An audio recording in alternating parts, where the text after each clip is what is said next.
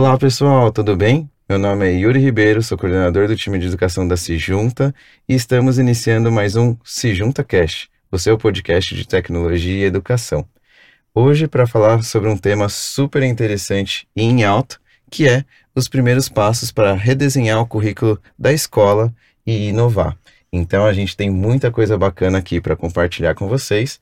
E dividindo a mesa comigo hoje, a gente tem aqui a Esther, minha parceira, e também com a professora Bárbara, a professora Raquel, que vão se apresentar. Então, primeiro, Té, olá, tudo bem? Você fica à vontade. Oi, gente, tudo bem? Meu nome é Esterol, faço parte também do time de educação da Sijunta, também sou pedagoga, e como o Yuri falou, hoje a gente vai ter uma conversa para entender como que a gente começa a inovar dentro da escola pensando no currículo, né? Que é um desafio que muitas escolas hoje enfrentam. E não é um, um desafio fácil, mas é importante e necessário. E para isso, né, como o Yuri falou, temos hoje aqui a Bárbara e a Raquel. Vou passar para a Bárbara se apresentar e também depois a Raquel vai se apresentar. Então, Bárbara, fica à vontade. Olá, meu nome é Bárbara, eu sou diretora da Treehouse Fortaleza. Somos a escola de ensino infantil, a gente tem de seis meses até Fundamental 1. Sou psicóloga e e, e, muito mais, né? você ser sócio diretora. Sou marketing jurídico, né? Tudo dentro da escola, então. Ou seja, vocês estão falando com uma pessoa que vai entender muitos papéis ali dentro, né? E diretor escolar é isso, né? São vários papéis dentro da instituição. Exatamente. É um prazer ter você aqui, viu, Bá? Obrigada. Raquel, fica à vontade. Bem, meu nome é Raquel Brown, eu sou diretora pedagógica da Escola Americana de Vitória. Trabalhei 35 anos no Colégio Visconde de Porto Seguro, então a gente tem uma longa bagagem aí dentro da educação. E sou. É... É, não sei se eu devo falar currículo. Bióloga também? É, é. Pode falar currículo? Pode, pode. Tá. Eu sou doutora em inovações educacionais, uh, mestra em interdisciplinaridade e bióloga de formação. Legal, e, e aí imagino que não tem tempo livre, né? Quando tá, tá estudando. Muita coisa Na verdade, legal. sabe quando ela não tá trabalhando ou estudando, ela tá mergulhando, eu fiquei é, sabendo. É verdade. É, que demais, que demais. E então, gente, para começar esse nosso papo, né, com o nosso tema, ele engloba muito inovação, né? Quando a gente fala de inovação, a gente já pensa em processos disruptivos, em questões ali que mudam uh, uma perspectiva de algum determinado processo que você tem. E aí eu queria escutar de vocês, né, educadoras, e aí é, gostaria de começar com a Raquel. O que, que é inovação para você, assim, com essa visão de educação? Bem, inovação, é, de uma forma geral, é procurar novos caminhos para problemas antigos. Nós temos que trazer é, vida para uma escola que, tradicional que já não atendia mais as necessidades dos alunos atuais. Então, nós temos que trabalhar com metodologias ativas, temos que deixar as nossas aulas atraentes e conectar a escola com o mundo, é o mundo do trabalho dentro da realidade. Legal. E não é uma tarefa simples, né? Porque quando a gente pensa em inovação, precisa é, dar um passo a mais. E quando a gente fala de uma escola, a gente está pensando em um universo, né? Então, Sim. precisa influenciar muitas pessoas. É, para a gente montar um currículo inovador, primeiramente a gente vai ter que pensar no que ensinar, por que ensinar, para que ensinar e como fazê-lo, que acho que é o que é mais difícil. Na realidade, a gente tem que romper com o currículo tradicional, transformar, transformar esse currículo. Mas, antes de mais nada, nós temos que conquistar eh, os gestores, os professores, toda a equipe da escola para que essa inovação aconteça. Verdade. E a gente, durante o nosso papo, eu vou querer escutar mais, assim como a gente pode influenciar esses pilares e queria também te escutar, Bal, o que, que é inovação para você? É, a Ká falou muito bem essa questão, né, de repensar aí nos problemas do passado para a gente estar tá colocando. Eu penso nisso também penso muito no futuro mesmo, né? Assim, é, esse, esse processo de inovar, de repensar, né, e dentro da educação que a gente está falando aqui, é entender o que momento a gente está vivendo hoje, né? A velocidade das mudanças que estão hoje. E aí, como é que eu estou preparando meu aluno para isso? Porque uhum. é, hoje a gente, a gente cada hora vem uma coisa nova, a gente não consegue acompanhar, eu acho que ninguém consegue acompanhar. E aí eu acredito que é uma conversa que os gestores e professores e a gente tem que se juntar e ver o que ferramentas a gente está trazendo, né, para estar tá preparando esses estudantes para o futuro, para o presente e para o futuro, né? Então eu acredito que inovar para mim eu vejo muito a palavra assim repensar, é repensar o que é que eu estou fazendo, o que é que a gente fazia, o que é que a gente tem que mudar. É, e é um processo constante, né? Então, é, eu pensaria muito nisso, do, da preparação para o presente e para o futuro. Ah, e isso de, de inovação, é, pensando no desafio, né? Porque dentro do, de uma escola a gente já tem um conteúdo programático ali, seguindo, por exemplo, diretrizes da BNCC ou demais currículos que a gente tem dentro de uma escola, mas a gente não pode deixar de buscar essa inovação também para tornar esse conteúdo interessante para os nossos alunos. Então, eu queria te escutar, é, bah, como que isso acontece, essa inovação dentro da escola, pensando numa série de objetivos que a gente precisa cumprir, mas ao mesmo tempo que seja inovador e interessante para a nossa comunidade escolar. Eu acho que você falou uma coisa muito, muito bem, assim, e é algo que eu acho que no, ferve na gente, né? Assim, sempre está despertando nos alunos a vontade de aprender, né? Então, é, isso tem que ser algo que é corriqueiro, que é diário e hum, eu acredito que dentro dessa preparação de inovação é entender. Então, peraí, eu tenho, como a Raquel falou, eu tenho uma equipe de professores, eu tenho uma equipe de pais, então os pais da nossa comunidade escolar, né, precisa estar junto nessas ideias, nessas mudanças que não são fáceis. É, então, trazer as ferramentas que a gente consegue para é, incitar mais essa curiosidade, né? Aquela fome de aprender. A gente precisa disso nos estudantes, né? A gente precisa tornar o aprendizado algo que é, mudou muito. Antes a gente fazia algo bancário, deposita, né? O conteúdo. Hoje a gente vê que não é mais assim. Metodologias ativas, é, tecnologia. Então, o que é que eu estou trazendo para minha comunidade escolar para que incite cada vez mais essa fome, essa vontade de aprender e essa curiosidade, né? Tem que ser um ensino significativo para o estudante agora, né? Não mais aquele bancário conteudista, né? Com certeza. Então, completando o que a Bárbara está falando, fica à vontade. É assim, é, inovar não começa do zero. Uma escola que tem tradição de 30, 40 anos não pode esquecer a missão, os valores dessa instituição. Então, nós temos que, sim, pensarmos em inovação, mas sem esquecer é, os valores que nós já temos dentro daquela escola e analisar quais são as condições para essa inovação. O que é que essa comunidade espera da escola? Esses professores estão preparados para uma inovação? Uhum. É, os alunos estão preparados para serem protagonistas do próprio conhecimento? Então, eu acho que a gente não pode esquecer é, uma frase que eu vi lá na Universidade de Barcelona em relação à inovação é é como dirigir um carro, você vai para frente, mas você não esquece o seu passado, você olha pelo retrovisor e não pode esquecer sua história de sucesso. Então você vai inovar nos novos tempos, mas sem esquecer toda uma cultura que existe dentro da escola. Legal. Acho que isso é, é assim, até ouvindo vocês, eu notei que vocês usaram muito passado, presente e futuro, né? Eu acho que a gente tá chegando aqui a um consenso que a inovação é, traz muitos desafios do passado e da cultura do passado, mas com um novo significado para o futuro. Mas a gente também não pode esquecer do presente, né? Exato. Porque a gente prepara os alunos para o futuro, mas a gente tem o hoje, né? É, e aí, Raquel, a Raquel levantou um ponto que eu acho que é muito importante. Eu acho que das escolas que estão escutando aqui a gente, possivelmente gestores, é, a gente tem cenários. Tem escolas que é, às vezes são mais novas, assim, mais novas de idade, digo, assim uhum. como tem escolas, como você disse, que às vezes tem anos e anos de alguma cultura muito bem consolidada. Exato. E eu acho que ambas têm desafios, embora talvez sejam desafios diferentes, mas essa questão da cultura é um ponto muito importante. Uma escola que é muito tradicional vai ter uma cultura às vezes mais rígida, e aí você precisa achar um jeito de amolecer isso para trazer inovação precisa preparar o terreno. Já uma escola mais nova, às vezes não tem a cultura consolidada, então ela está nos primeiros passos. Uhum. E aí, é, jogando para Bárbara, mas depois também, Raquel, sinta-se à vontade de responder, é, como que você vê é, a importância e como fazer essa cultura ir se construindo para que tenha espaço para inovação num ambiente às vezes onde essa cultura às vezes ou é mais rígida ou também às vezes ela precisa ser construída.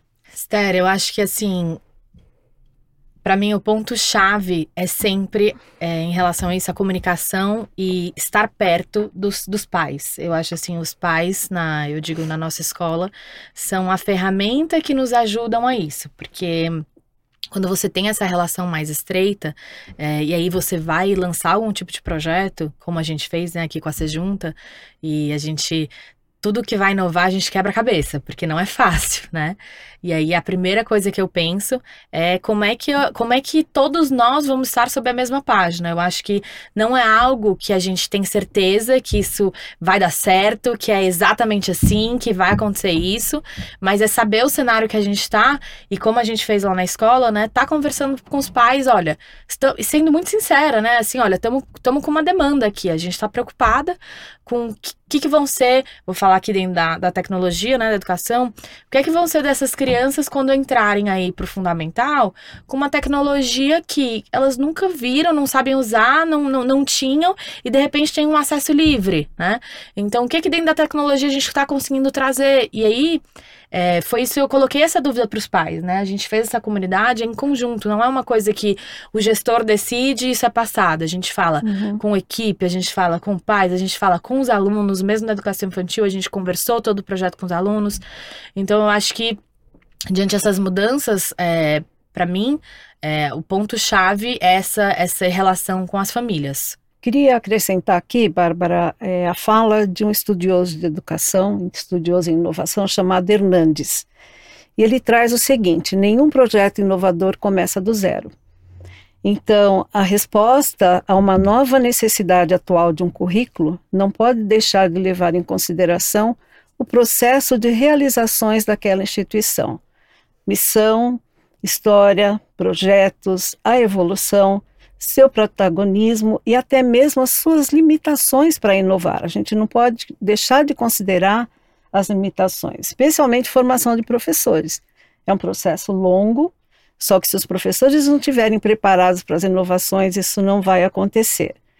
Então, os sonhos da instituição, na continuidade de um projeto educacional, em seu novo contexto, mas em novos tempos.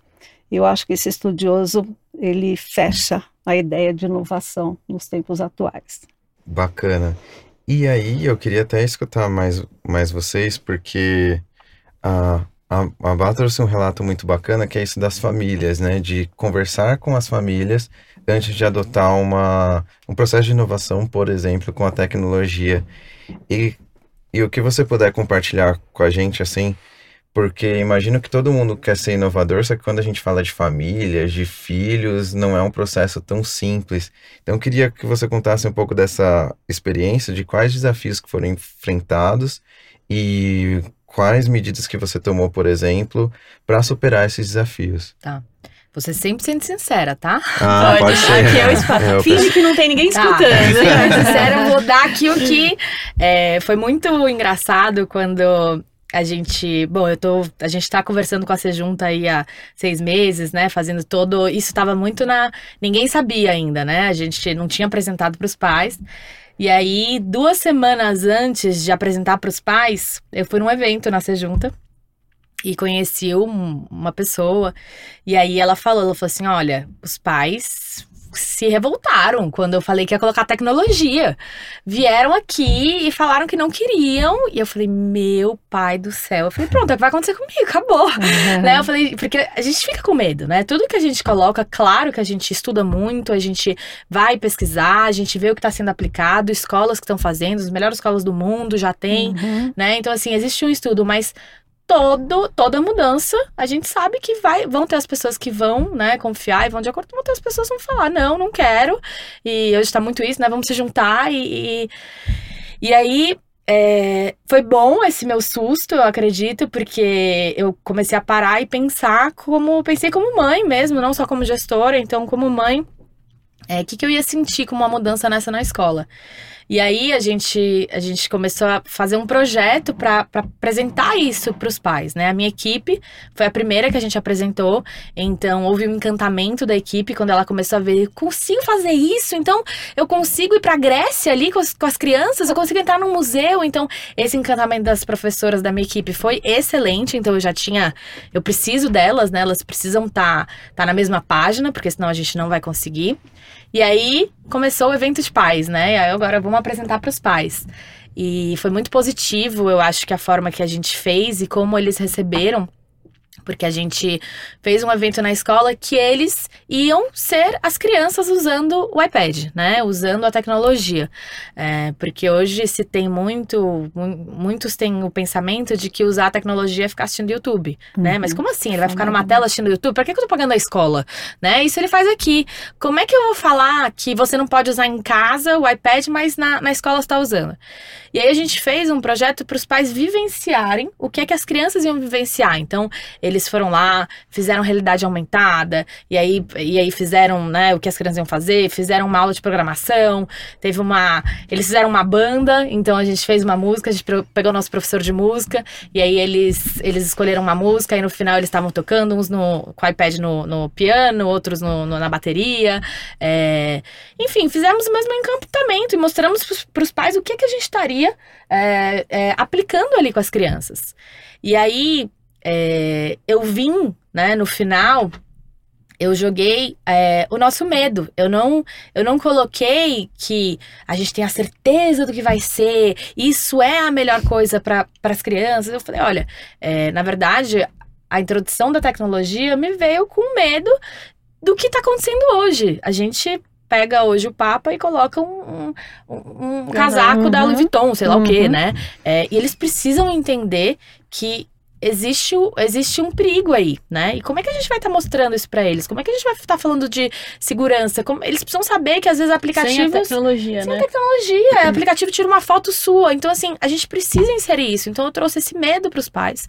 Eu trouxe, olha, eles vão sair daqui e eles vão poder levar o celular para a escola, eles vão ter um iPad na escola. Mas será que eles sabem de todos os riscos, né? Será que eles sabem como utilizar essa ferramenta? Porque não é só você ter, é como utilizar. E e eles entenderam, e eles falaram: ah, a gente precisa, né? A gente precisa falar sobre, a gente precisa colocar eles e, e, mostrar que existe um limite, o que é que você pode, o que é que não pode fazer, o que é que pode acontecer. E, e foi muito bacana esse evento. Os pais, eles entenderam, eles receberam muito bem. É, então, assim, na minha experiência, foi dessa forma que a gente introduziu essa nossa inovação aí de estar tá aplicando com as crianças. Até porque a educação infantil é mais apreensão ainda, né? Porque é. normalmente médio fundamental você fica tranquila, mas educação infantil realmente é um desafio, assim. É, vou continuar a sua fala que você está trazendo aí, só que no, no, outro nível, nível do ensino médio. Sim. Nós acabamos de receber o selo da Apple Distinguished School. Ah. Por coincidência, o nosso quadro chegou anteontem e ontem tivemos uma reunião de pais que legal. Então legal. nós tivemos a Boa coincidência, né? Boa coincidência. nós tivemos a oportunidade de explicar para os pais quais seriam as vantagens de nós termos esse selo Apple Distinguished School, pertencermos a uma comunidade internacional, com trocas entre os diversos países. Professores estavam lá, então tivemos a chance de agradecer aos professores, que foram muito aplaudidos pelos pais. Então, eu acho que nós tivemos aí a culminância e vale a pena você investir em tecnologia, especialmente em parceria aí com a Sejunta e com a Apple, Sim. porque nós estamos agora já recebendo é, os louros dessa parceria. Então, foi algo assim muito importante para nós e os pais aplaudiram muito ao entenderem qual a importância de sermos um, uma escola ADS. Que demais, que demais. E imagino que não foi uma tarefa simples, né? Porque Não. envolve muito, muitos pontos. E até vou querer escutar mais assim sobre essa tarefa mesmo de, dessa disruptura da, da inovação. Um ponto só que eu gostaria de comentar, que eu gostei da fala da, da Bárbara, é que me lembrou muito um, um estudo sobre os estágios da adoção da tecnologia. Então, existe um estudo da Forbes, e olha como é um estudo de 1956. E aí esse estudo ele traz que é, quando a gente pega um grupo de 20 pessoas ou mais, e aí pode ser 2 mil, 3 mil pessoas, 15% desse grupo vai ter uma adoção muito rápida. Então você traz uma tecnologia e ela vai ser rapidamente adotada. Aí tem aquele 60% que fica ali no meio, e a outra parte que fica ali, os outros 15%, mais ou menos, né? Ele é um grupo mais resistente com a adoção da tecnologia. Então, quando a gente está falando de famílias, a gente vai ter um grupo que vai ser mais resistente, que vai ter uma preocupação maior.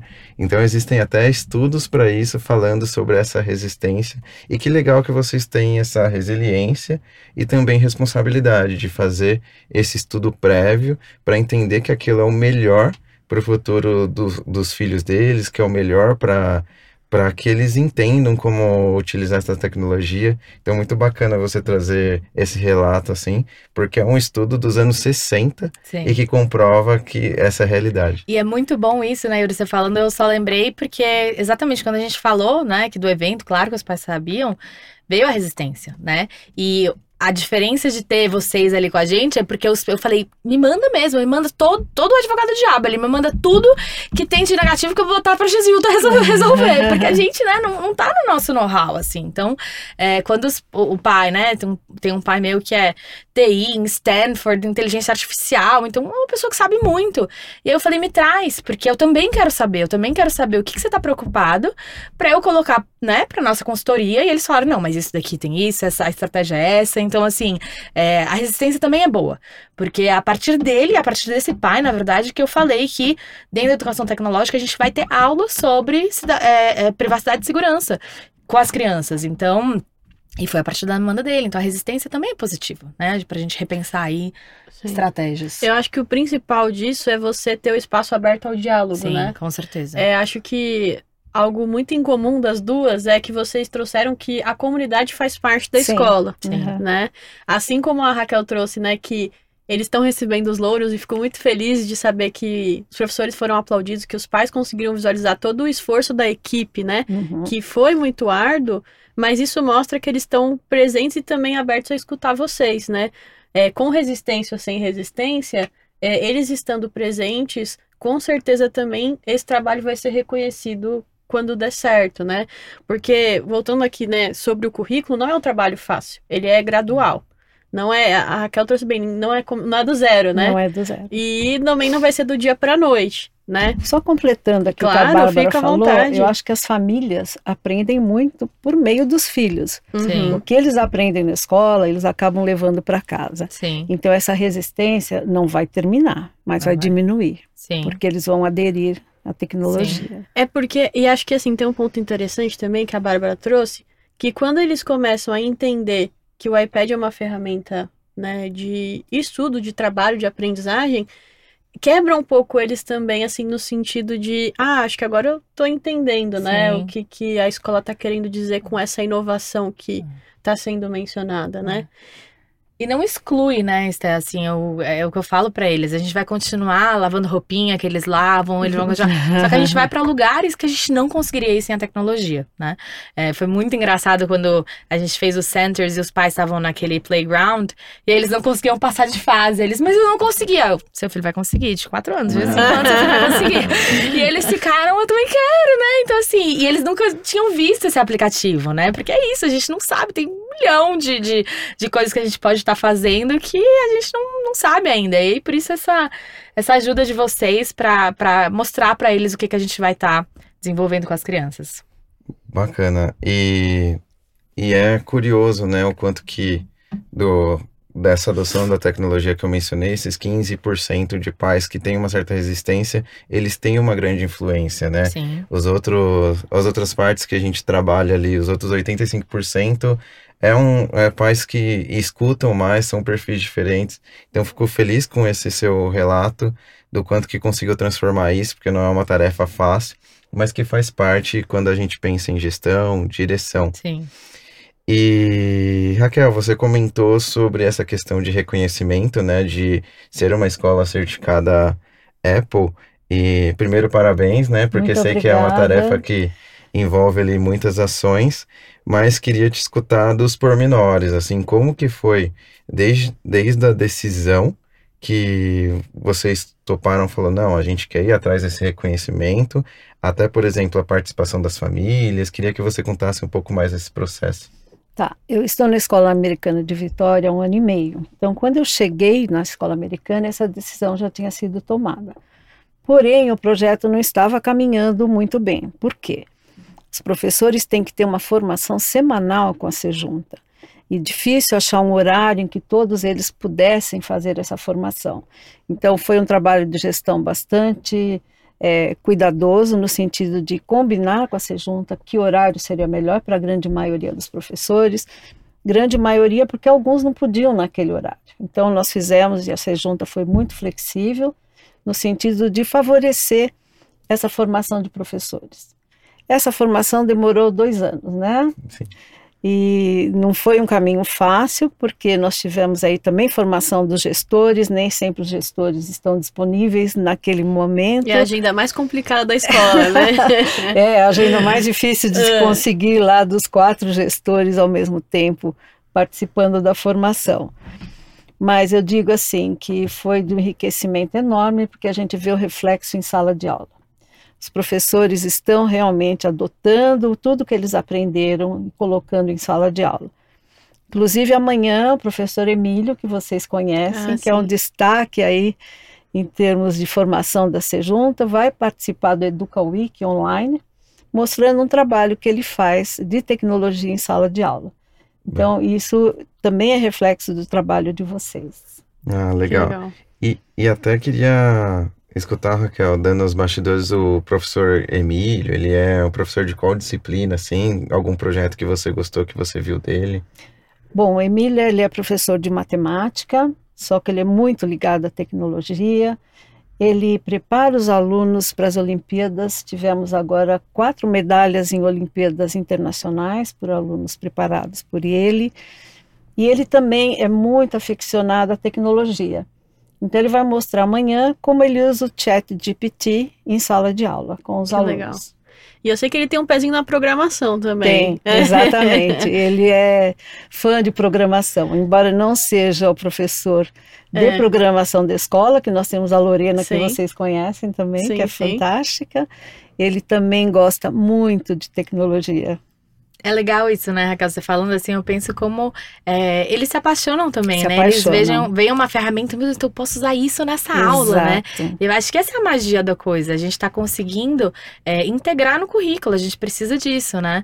E é muito bacana, é muito bacana esse relato e os projetos que vão vir. E eu vejo também professores que falam, eu não sabia que isso podia fazer, né? Eu vou criar a história dos três porquinhos e, e eles amam e a gente precisa disso para estar tá encantando nossos alunos, né? Existe uma troca muito grande entre eles, né? Eu acho Sim. que esse é o enriquecimento de você. O, ele não fica com conhecimento para ele, existe uma troca natural entre os professores. Sim. E quem ganha com isso é a escola. Eu queria até compartilhar, porque tem um relato bacana de um professor de música da Escola Americana de Exato. Vitória, que os alunos eles chegaram com a demanda que queriam, porque queriam utilizar o chat GPT, e aí ele não deixou de passar o conteúdo dele, inclusive assim, tocar nos instrumentos musicais, mas ele utilizou do chat GPT para criar alguns acordes ali, daí ele encontrou um, um, aplicativo de inteligência artificial onde os alunos conseguiam é, criar uma música e depois também com o auxílio do GarageBand. Então foi muito bacana essa experiência ali, o relato do professor, porque não deixou de unir o físico, que eram os instrumentos musicais que são encantadores e pelo menos no futuro curto ou médio prazo, não imagino é, sendo substituído, porque é uma experiência incrível como ser humano, mas também não deixou de tirar o melhor da tecnologia, encantar os alunos, trazer uma perspectiva ali inovadora. Exato. Então é bem bacana quando os professores conseguem enxergar essas, essas duas possibilidades. Esse é o nosso professor de música, Marcelo Coelho, também adora inovação. E além disso que você colocou, ele associou a música a uma imagem. Então, os alunos, com uma outra plataforma, com a música que eles criaram, conseguiram criar uma imagem relacionada à música, né? Então, Muito se era legal. uma música suave, eventualmente uma paisagem de mar. Então, cada música estava associada a uma imagem. Então, Marcelo foi assim. Na realidade, eu fiquei na dúvida se eu indicava o Marcelo ou o Emílio para participar do Educa Week, porque os dois são fantásticos. É, que legal. E, e acho que, assim, um ponto muito importante que vocês estão trazendo com tudo isso, né, é o papel do professor nesse processo de redesenho ah, do currículo. É, acho que assim, quando a gente pensa, acho que né, pensando nesses primeiros passos, quando a gente pensa num redesenho de currículo, acho que o professor é o passo número um, né? Porque é ele que vai estar tá ali sendo mediador, né, do conhecimento e é ele que vai fazer acontecer dentro da sala de aula. É, a Raquel trouxe muito bem isso também da união do físico e do digital, que eu acho que é um ponto que a Bárbara deve ver muito na educação infantil, né? De ter que unir as experiências que a criança vai ter com possibilidades tecnológicas, né? E aí, Bá, queria que você contasse, você já tá, contou um pouco, mas mais profundamente, é, como que está sendo esse desenvolvimento dos professores e qual está sendo o papel deles para vocês reconstruírem esse currículo de vocês, agregando mais da inovação tecnológica? É, assim, nós, né, da educação, eu acho assim, o trabalho do professor é, é brilhante, assim, para mim é com certeza uma das profissões que eu mais respeito e que eu mais admiro.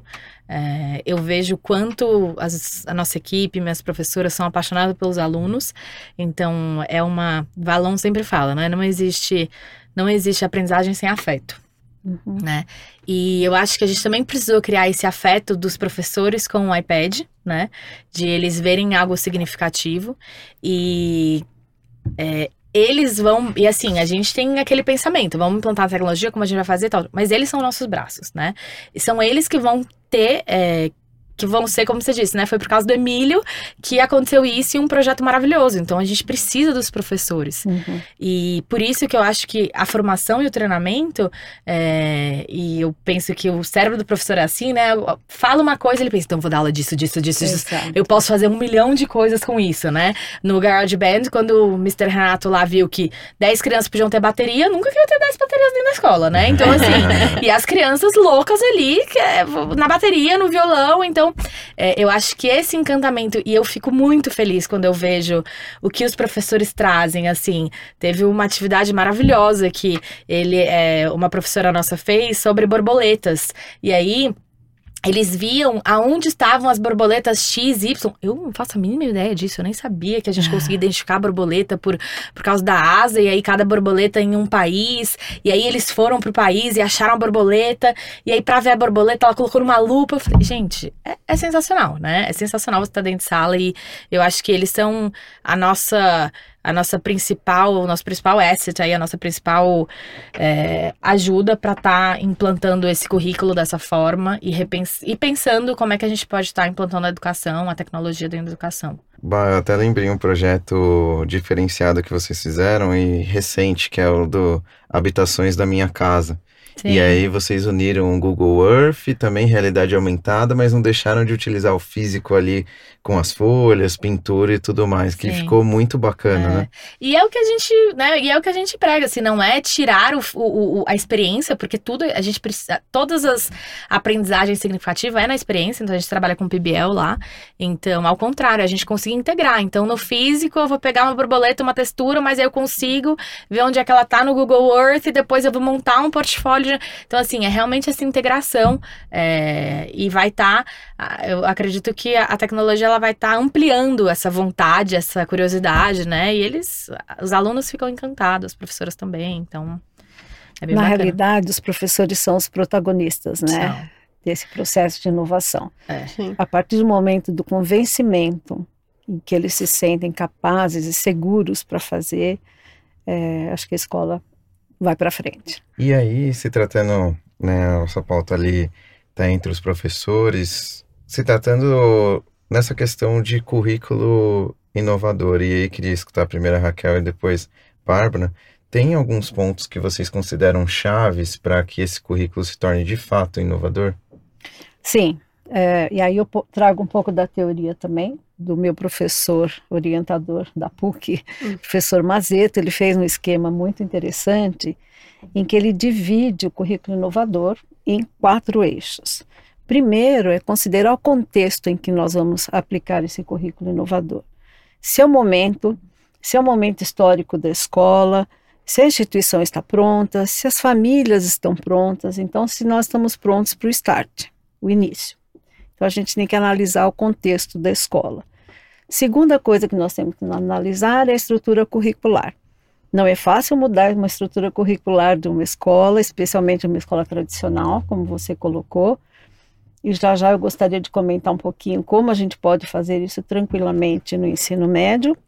É, temos também os protagonistas, que aí são os professores, são os gestores, são os funcionários administrativos. Toda a comunidade escolar tem que estar em sintonia com essa inovação. E trazemos aqui um ponto-chave que é a gestão.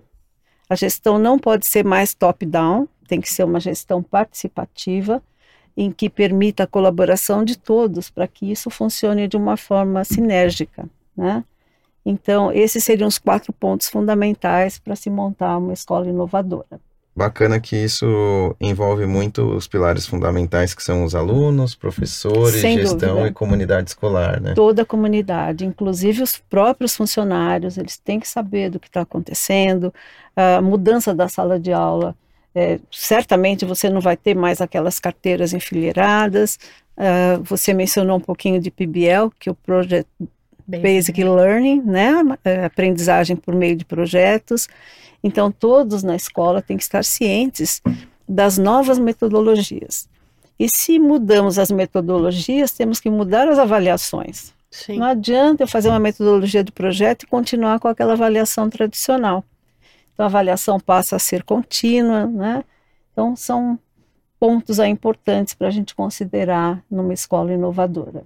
Legal, e, e queria te escutar também, Bala, essa sua perspectiva de currículo inovador, como que funciona, principalmente para pensando ali na educação infantil. Então, eu tenho uma história diferente da Raquel, né? Na verdade, nós somos muito novas, né? A Treehouse é uma escola muito nova, não vem com essa tradição muito enraizada. E eu imagino a dificuldade de você, né, repensar um currículo que já existe de uma, há muito tempo, né, tradicional. É, e com, ter um convencimento de gestão, de paz. E a nossa escola é um pouco diferente. Nossa escola sempre abriu falando que a gente pode se preparar, cada ano a gente vai estar diferente. Então, assim, a Treehouse não vai parar, né? Então, isso eu sempre coloquei. O nosso slogan é Rethinking Education, então Little Kids, Big Minds, né? Assim, repensando a educação, pequenas crianças, grandes mentes.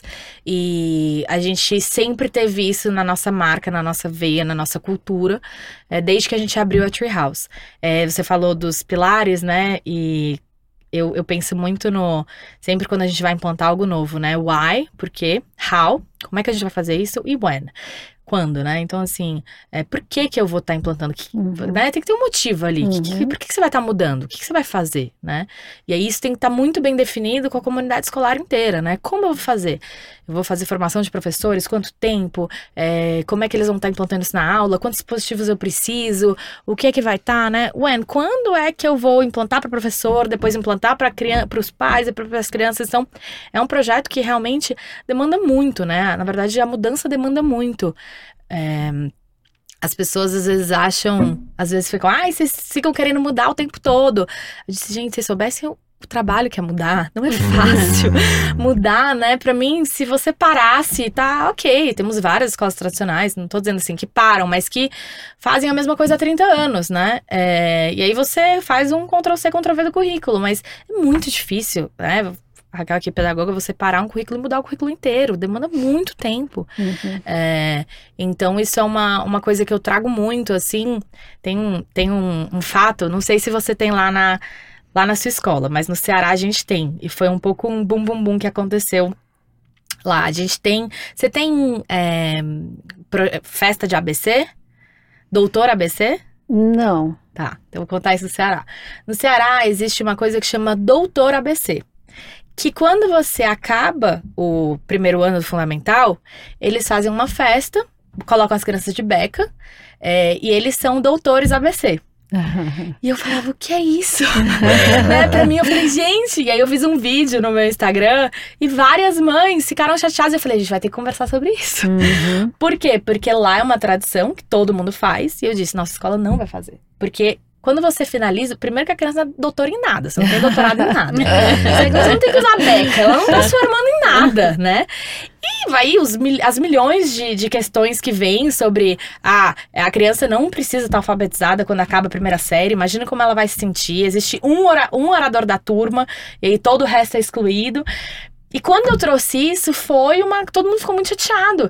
E aí eu tive que sentar com todo mundo e explicar, falar ponto por ponto. Gente, eles não são doutores, eles não vão usar beca. Isso não é um fechamento de ciclo, é um início de alfabetização. Então eu acho que é muito isso. É, é, é, é você estar tá repensando, mas por que vocês fazem isso? Porque no Ceará não tinha pessoas alfabetizadas durante muito tempo, e aí eles comemoravam. Hum. Existe uma história, uhum. mas hoje não faz mais sentido. Então a gente tem que repensar, não, podemos ter uma festa, né? Ressignificar, né? Ressignificar, porque se a gente continuar fazendo as mesmas coisas que a gente, né, que faz há 30 anos, cadeiras enfileiradas, crianças sentarem ativas dentro da sala de aula, é, é, não, não, não, não, a gente não está preparando para o mundo que a gente está hoje. Então, Exato. Eu acho que é um movimento aí constante. Legal que você comentou que até essa questão de reflexão é uma metodologia também, né? Que é dos cinco Ws, que é em inglês, né? Mas em tradução é o como, quando, porquê, qual e é. onde. Onde. onde. É. é. Então, que, que legal. E os pais entenderam isso, assim? Hoje, como que funciona? Alguns pais, tá falando da alfabetização, da, da festa, alguns pais ficaram bem chateados e, e, e, bateram o pé, mas aí eu também tive que bater o meu pé, né, e falar, eu acho que tem coisas que... Há momentos que é, você precisa falei, olha, infelizmente não teremos doutores ABC, a gente pode fazer uma festa, pode ir pro acampamento, pode se jogar na lama, pode fazer mil coisas, mas falar que os meus alunos são doutores em ABC e ter um orador de turma e eles de beca, a gente não vai fazer, então foi algo que eu também bati. E, e muitas, na verdade, teve uma como tudo, né? Teve a resistência, mas tiveram muitas mães que falaram, Balu, eu nunca pensei isso. Nunca pensei isso. Eu nunca tinha pensado, é uma coisa tão normal que eu nunca tinha pensado. Realmente, o primeiro ano é o início da alfabetização. Por que, que, eu vou colocar essa pressão no meu filho, essa pressão em mim? Se não ele não souber escrever, se for um aluno com uhum, demanda que ele não vai estar uhum, tá escrevendo. Uhum. Então, assim, é, é, por, e as crianças não entendem o que, que é isso. É assim, é muito mais para os pais. E aí foi muito bacana, porque eles falaram, eu nunca tinha pensado sobre isso. É um evento caro, então assim, eu fiz até uma média, eu mostrei para eles. Eu falei, olha, vocês vão pagar mais ou menos de 1.500 a 2.000 reais em uma noite. Porque é fotógrafo, é jantar, tá, tá. E qual o sentido deste evento? Então trouxe eles para repensar e eles falaram, eu nunca tinha pensado. Eu fiz, meu filho mais velho fez e não tem sentido nenhum. Mas teve a resistência, claro. Mas esse foi um pé que a gente bateu e. a gente vai viajar, mas a gente não vai ter doutor PC aqui, não tem. Então, Bárbara, eu venho de duas realidades. Eu vinha de uma escola muito tradicional e que nós tivemos que implantar o novo ensino médio com os itinerários formativos inovadores. Então, a gente precisou sim fazer a formação dos professores no PBL, né? aprendizagem por meio de projetos. E a Escola Americana de Vitória tem somente cinco anos. Hum. E ela já nasceu com essa concepção inovadora. Então eu tenho aí duas realidades na mão. Né? É muito mais fácil na Escola Americana de Vitória, que já nasceu com essa concepção de vamos ser uma escola inovadora, disruptiva, vamos quebrar os padrões. Porém, a gente não pode esquecer que os pais também querem aqueles bons resultados de uma escola tradicional. Principalmente no ensino médio, né? Principalmente no ensino médio. Então, é, nós tivemos esse desafio e temos esse desafio, que é manter uma formação geral básica consistente e também não esquecer da inovação. E acho que também um ponto que você tinha trazido, Raquel, que eu acho que tem muita relação com tudo isso que vocês estão falando, que é é, usando como exemplo, por exemplo, essa questão do reconhecimento ADS, mas não só isso. Você mesma falou, né? Foram dois anos se preparando. Sim, sim. E aí eu acho que é assim, o currículo não é fácil de ser mudado, né? Porque você tem todo um período, vai mais de um ano, com certeza, né? A gente ajuda também algumas escolas a implantar, por exemplo, currículos de programação. Normalmente o primeiro ano é um ano que existem muitas correções de rota, né? E aí no uhum. segundo ano é que já fica mais sólido e assim a gente vai seguindo, né? É, e aí, Raquel, eu queria levantar um ponto que você falou, né, para vocês duas, sobre avaliação. Uhum. Porque o currículo, na verdade, ele tá muito ligado à avaliação, foi o que você falou. Não adianta eu trazer a tecnologia, trazer a inovação e manter uma avaliação formal, é, super tradicional, do jeito que se faz há tantos anos, porque, na verdade, assim, eu preciso entender como que eu vou avaliar meu aluno, né? E aí eu queria, né, que começando pela Raquel, depois a Bárbara, vocês comentassem um pouco é, de como que vocês enxergam essa inovação nos momentos avaliativos, né? E como que a gente liga isso a um currículo mais inovador. Ou até, até quem sabe, usando a tecnologia a favor desses momentos avaliativos. Bem, é, em projetos nós fazemos as avaliações contínuas. Muitos professores criam as rubricas já com os próprios alunos, então eles já sabem e eles sugerem da forma com que eles serão avaliados, né? E nós avaliamos competências e habilidades. Nós já não estamos mais no patamar de avaliarmos conteúdos, aquele repeteco, né? Então, os alunos, por exemplo, fazem um, um retake, que é fazer a prova novamente, se ele tiver um problema em uma habilidade. E ele não vai refazer uma prova inteira, ele vai fazer uma avaliação daquela habilidade que ele não conseguiu se sair bem numa avaliação. E na avaliação contínua de projetos, normalmente existe também a autoavaliação do aluno. Como eu me comportei no projeto, qual foi a minha colaboração. Então, definir com os alunos essas rubricas é fundamental. Né? Legal. E é um processo contínuo, não pode ser uma avaliação estanque mais. E na educação infantil, eu imagino que ainda tem mais detalhes, né? Porque é, a avaliação é muito diferente, por exemplo, de um aluno do Fundamental 2 do ensino médio, sim, né? Sim, sim. O que a gente hoje faz na escola, né, é que a gente tem targets de cada criança, então esses targets são o que a gente está esperando que ela desenvolva. Então, tem criança que tem medo de palco, tem criança que não sabe lidar bem em grupo, tem criança. Então, a gente coloca esses targets de como a gente vai estar tá desenvolvendo essa criança, né? Então, eu falo muito em educação infantil, a gente tem vários encaminhamentos. E aí, o pai morre de medo, né? Quando é encaminhamento. Eu falo, gente, encaminhamento pode ser futebol, encaminhamento pode ser natação, uhum. encaminhamento. Então, assim, a gente faz uma avaliação bem holística mesmo, num todo da criança, né? É, é, agora a gente está entrando no Fundamental 1. E foram muitas conversas aí para ver como é que a gente ia avaliar os alunos, porque é muito difícil, né, essa avaliação formal como é feita hoje, e é, é muito difícil para as crianças. E a gente falou, né, a gente vai dar aula sobre o que é ter prova, a gente vai dar aula sobre como a gente se sente normalmente com a prova, porque os meus vão sair e vão para escolas tradicionais, né? Uhum. Principalmente no Ceará, a gente infelizmente não tem escolas que estão é, com esse pensamento, né? Algumas, claro, estão inovando, mas ainda é um ensino muito tradicional. A gente é conhecido, né? Somos muito conhecidos por ser maior aprovação em ITA, IME, é mas ao mesmo mesmo tempo, somos a cidade com maior nível de depressão, né? Assim, de jovens. Então, é algo que a gente sempre se preocupa, né? Eu falei, tá bom, então pelo MEC a gente tem que ter avaliação, tem que ter avaliação. Sentei com a minha, minha sócia, Mariana, minha coordenadora, Sara. E aí, como é que vai ser essa avaliação para as crianças que, as crianças sejam preparadas. A gente vai avaliar qualitativo, 60% nosso da nossa avaliação no primeiro ano é qualitativo, então é socioemocional e etc. E aí 40% vai ficar com avaliação formal.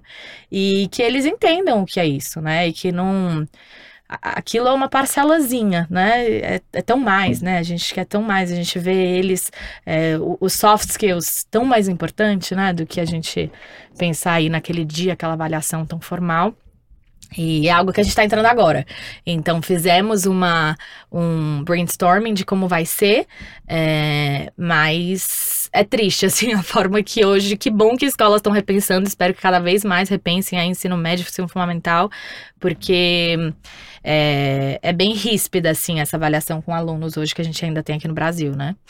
É, porque a, a gente acaba se deparando em um currículo muito forte, assim, em questão de muitos conteúdos, né? Então, independente da situação, fica até difícil de você fugir de algumas perspectivas ali. Isso acaba engessando de alguma forma. Aí, até queria escutar a Raquel nesse sentido, porque eu sei que, a, que lá tem um, um, essa veia de, de inovação desde a da nascença mesmo do EAV, e tem um perfil muito bacana do, dos alunos do ensino médio, que eles têm muito interesse em realizar medicina, Sim. mas eles têm muito interesse em certificação, por exemplo, de projetos. Uhum. E aí eu queria entender como que é, essas iniciativas também de, de inovação apoiam, por exemplo, nesses resultados que vocês têm também de expectativa de vestibular. Uhum. Eu queria voltar um pouquinho no que a Bárbara falou de educação infantil, para a gente ter um Legal. pouquinho Ótimo uma comunicação. Lá na Escola Americana de Vitória, nós temos a certificação da Fieldwork Education.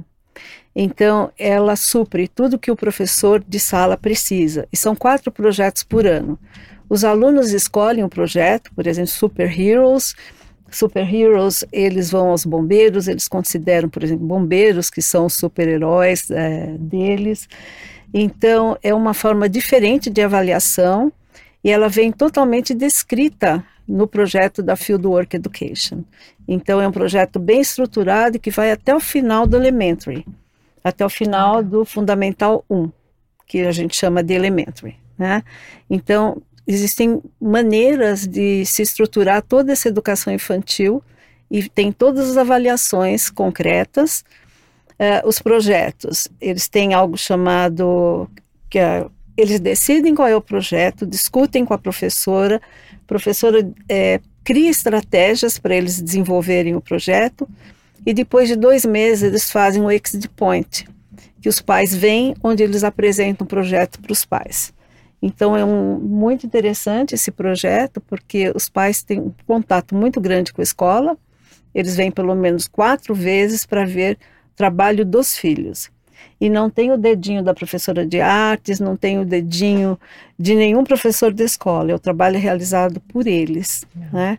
Então, é um, Isso é uma observação muito é, interessante. Esses tempos foi a primeira vez que eu, que eu visitei a unidade do EAV e foi muito legal ver todos os trabalhos ali espalhados e é todos os espaços mesmos, né? Não Sim. tem nenhum que não fica e aí deve dar muito orgulho também para as famílias de ver lá aquele resultado porque é transparente não só o processo Exato. de ensino-aprendizagem, mas também que aquilo foi construído pelo filho deles, né? As salas são de vidro, são aquários e os alunos pintam completamente é, os vidros, né? Fácil de limpar depois, mudar de projeto. Então, é uma escola viva, em que você vê realmente o trabalho dos alunos acontecendo no dia a dia. Né? Legal. Legal. É, imagino que na Treehouse também é. tem muito disso, né? É, a gente vivencia muito, assim, as crianças, assim, esse semestre estavam viciadas em Van Gogh. Então, assim, e é uma coisa que a gente leva desde o berçário. Então, é todos os nossos alunos, quando vão para fora, todo semestre a gente tem, vão todos. Então, bebezinhos, todos foram na exposição. e é o máximo, né? Eles, eles gostam mais de andar de ônibus que chegar na exposição, mas é, Mas, assim, é super legal. E isso que você tá falando, assim, Yuri, super me veio na cabeça, né? Esse, o quão importante é isso, Raquel, que você falou dos projetos, porque na infância a gente, a gente tem esse senso de autoeficácia, que é muito importante como ele vai ser construído. É, não sei se é uma fala de vocês, mas vocês já devem ter ouvido algo do tipo: eu sempre fui mal em matemática. Uhum. Faz sentido isso? Não faz sentido isso. Mas por que isso acontece? Porque ele recebeu uma nota ruim, a criança internalizou que ele não é bom em matemática, e isso perdura. E, e por isso que esse senso de autoeficácia e como a gente trabalha isso na educação infantil é tão importante, né? Então, é, tem uma frase, né, que fala assim: a educação infantil é muito mais importante que a faculdade, mas a sociedade não está preparada para isso. Uhum. É verdade.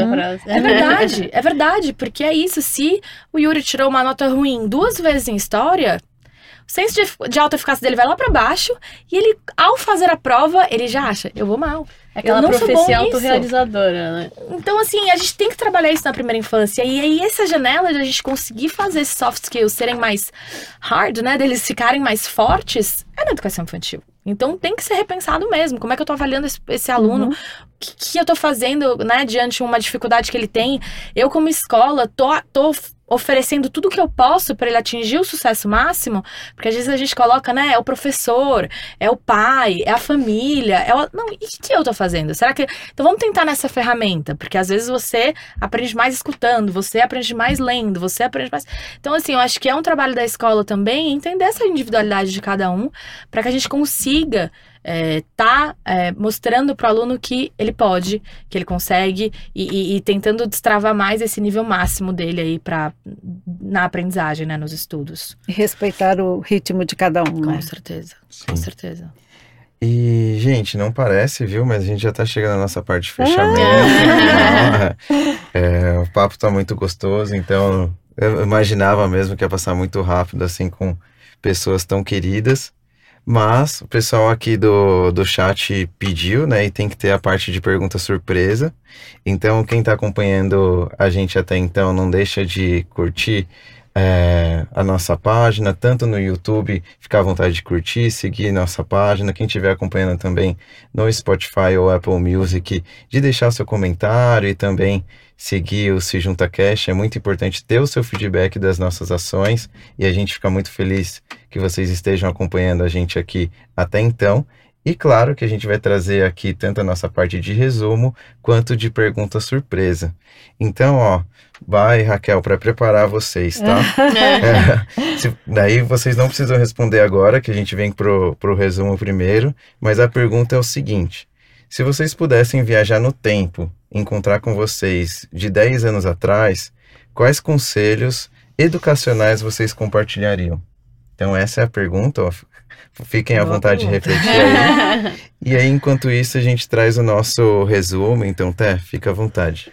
Bom, vamos lá. A gente sempre tem um resumo, né? Que, assim, é, para tentar trazer os pontos principais da nossa conversa, do nosso bate-papo. Então, hoje a gente começou falando do que era inovação. É, e no começo a gente conversou muito sobre né, é, quais são os pontos da inovação. Então a gente falou que a inovação dialoga com o passado, mas ela também olha para o futuro, trabalhando no presente. Então ela é uma mistura dos três tempos, né? É, a gente também falou que a inovação ela está diretamente ligada ao currículo, como a gente trouxe no nosso título, e a importância da gente desenvolver esse currículo com a comunidade escolar. Então, tanto a Raquel quanto a Bárbara trouxeram ótimos exemplos de como agregar a comunidade escolar dentro é, desse, dessa proposta inovadora do currículo, mas também sem esquecer os professores, que são, a Raquel trouxe, protagonistas, né?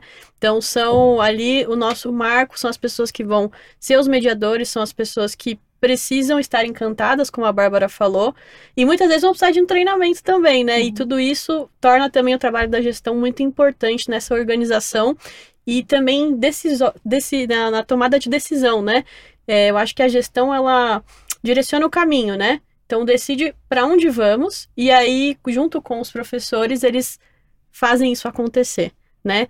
É, a gente falou então da comunidade, a gente também falou é, agora no final sobre avaliação, né? Sobre como a gente consegue trazer avaliação, o desafio de você ter que cumprir alguns pré-requisitos acadêmicos, o desafio às vezes de um de um ambiente mais tradicional que a gente tem hoje ainda na educação, como que a gente pensa nessa inovação, né? E tudo isso a gente trouxe com muitos exemplos, eu acho que foi muito legal, né? As duas conseguiram, acho que para quem está escutando a gente, ouvir duas perspectivas de escolas diferentes, mas que buscam essa inovação e que têm ótimas ações com professores, com alunos, com a comunidade, é, que agregam nesse currículo. Resumo aprovado para né? vocês? É. Muito, perfeito. legal. Então, agora sobre a pergunta, né? Se vocês pudessem viajar no tempo e encontrar com vocês de 10 anos atrás, quais conselhos educacionais vocês compartilhariam? Aí, Raquel, se quiser começar. Bom, é, eu faria o mesmo que eu fiz, tá? Voltei a estudar, fui fazer o mestrado é, em interdisciplinaridade, fui fazer o doutorado em inovações. Eu acho que se nós não nos atualizarmos, não vai acontecer, né? Então, meu conselho, gente, é realmente a gente se atualizar com o mundo de hoje. Ótimo. Então, esse conselho é presente, né? Ainda funciona. Sim, eu faria o que eu fiz, voltei a estudar. Bacana. Legal. E você, Bá? Legal. Ah, se eu me desse um conselho há 10 anos, seria é, para eu não ter medo, né, de do resultado, porque às vezes a gente, como a gente falou, né, toda mudança, tudo que a gente vai ser testado, existe um medo da gente fracassar, mas que é, não ter medo de estar tá sempre estudando, eu acho que o estudo é nossa, é nossa porta, é o que vai mudar tudo, e e tá continuar repensando sempre e, e, e colocar em prática o que eu acredito e não não se desmotivar por às vezes é, é, pessoas ou histórias que falam não vai dar certo porque é, isso daí é muito diferente do que está sendo colocado.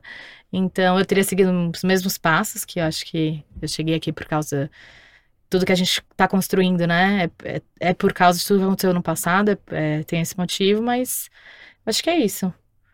Eu gosto que elas não se arrependem de nada, né? Ah. Então é bom que os erros. precisa dos erros, os erros. É, é bom assim, É. os erros constroem, né? É, é o que eu mais falo pros pais. Os pais falam, Balu, eu não tô aguentando mais. Meu filho tá fazendo uma birra. Eu, Excelente, essa é a oportunidade que você tem de ensinar. É no erro que a gente aprende, né? Então. Bacana, eu até refleti também sobre essa pergunta, né? Em um dos episódios que eu recomendo quem estiver escutando a gente escutar, a gente até pergunta é, sobre uma frase, né, motivacional, e uma que eu trago para minha vida é que quanto mais você se esforça, mais sorte você tem.